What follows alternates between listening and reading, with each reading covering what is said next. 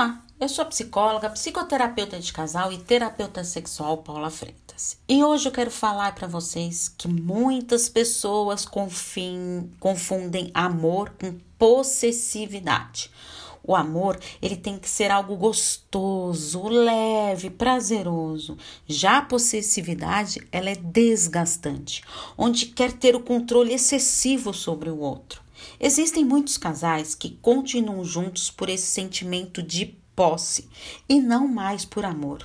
E nesses casos, a insegurança paralisa suas ações e prejudica a qualidade dos relacionamentos. E você, vive um relacionamento assim? Cuidado! As atitudes de quem ama demais, é, fique bem atento nelas que eu vou explicar aqui um pouquinho para vocês. É quando pensa muito no outro, esquecendo de si mesma. Querem controlar todos os passos das pessoas que amam demais. Não só do seu parceiro, pode ser de filhos, pais, parentes. Deixam de fazer atividades que tanto gostam.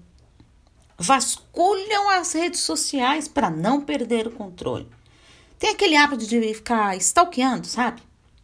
Quando estão longe, sentem até dores físicas. Agora é com você. Observe e analise suas atitudes atentamente, para que este amor em demasia não traga prejuízo a si próprio. Qual dessas atitudes faz você ter com mais frequência? Pensa bem. Caso você tenha percebido essas atitudes em você, seria super importante a psicoterapia.